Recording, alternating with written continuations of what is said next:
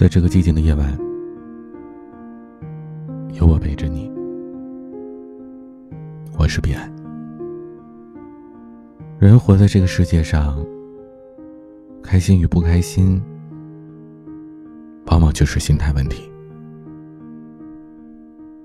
事情往往都有两面，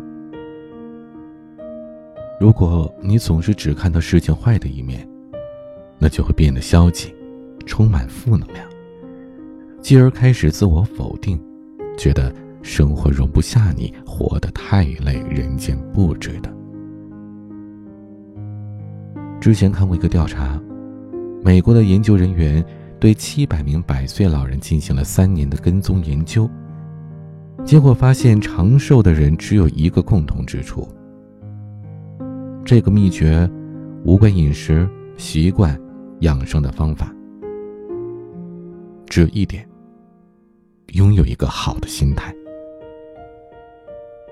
广厦千间，一民不过七十；珍馐百味，日食只需三餐。一百一十五岁的老人张存和是山东省最长寿的男性。当被问到他为何能长寿，他淡淡的说：“不争不抢，好人一生平安。”在他的儿女们看来，父亲从来不与人争利。宁可损己也不伤人，不是自己的，他绝不强求；是自己的，好好享受。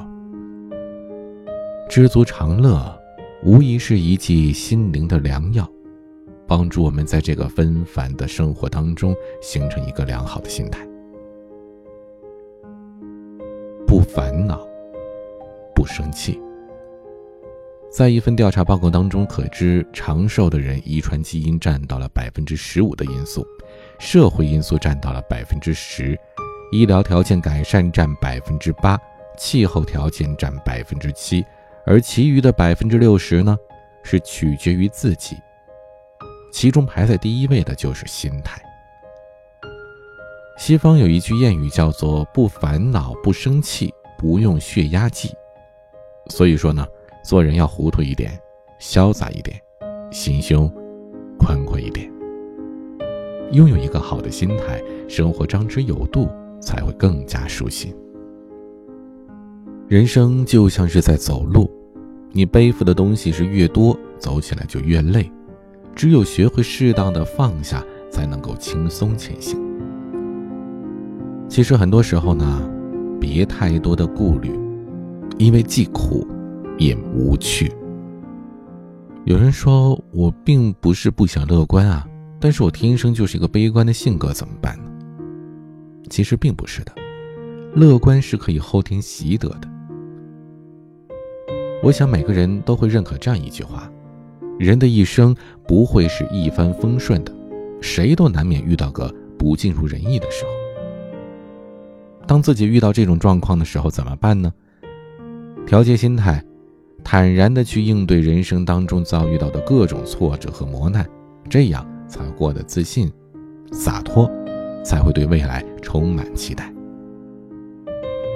英国著名诗人拜伦曾经说过：“悲观的人虽生有死，乐观的人永生不老。”曾经有一对夫妻开车回家，妻子不小心把车撞到消防栓，导致翻车了。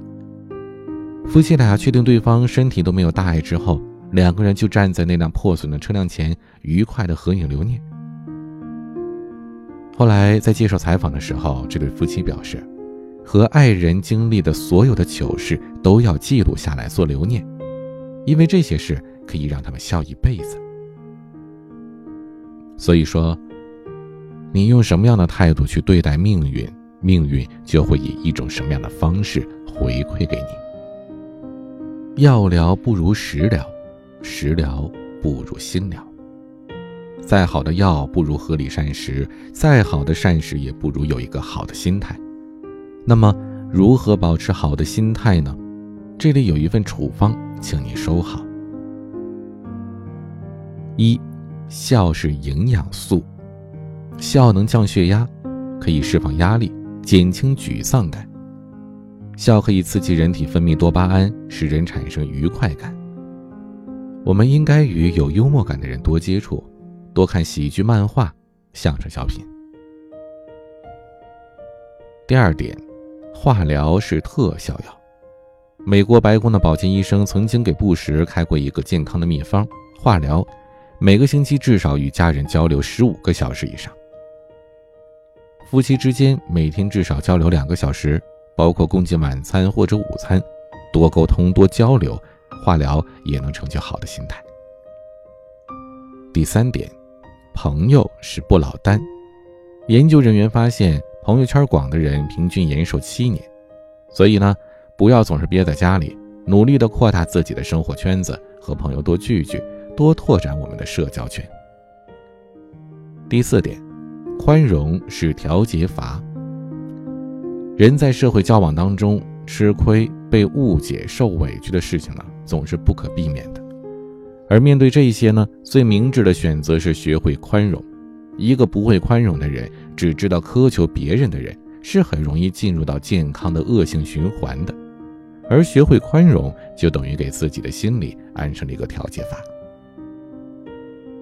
第五点，淡泊是免疫剂。做到小事糊涂，大事清楚，整天计较一些鸡毛蒜皮的事儿，心会很累的。遇事不妨潇洒大度一点，保持一个愉悦的心情和内心的满足感。你的心态，就是你的主人。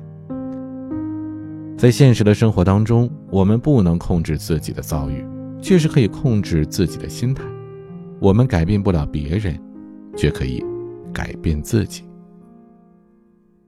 一辈子很长，要学会自我调整，也要学会释放压力，要学会拿得起放得下，也要学会在不容易的日子里找乐子。心态好的人，一辈子都好。今天的晚曲来自郝云的《活着》，欢迎添加我的私人微信号 a 一二三四五六七八九零 b c d s g，我是彼岸，晚安。每天站在高楼上，看着地上的。小蚂蚁，他们的头很大，他们的腿很细，他们拿着苹果手机，他们穿着，上班就要迟到了，他们很着急。我那可怜的吉普车。很久没爬山，也没过河。他在这个城市里过得很压抑。虽然他什么都没说，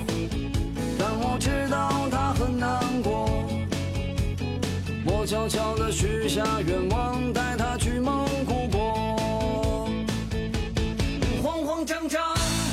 匆匆忙忙，为何生活总是这样，难道说我的理想就是这样度过一生的时光，不卑不亢，不慌不忙。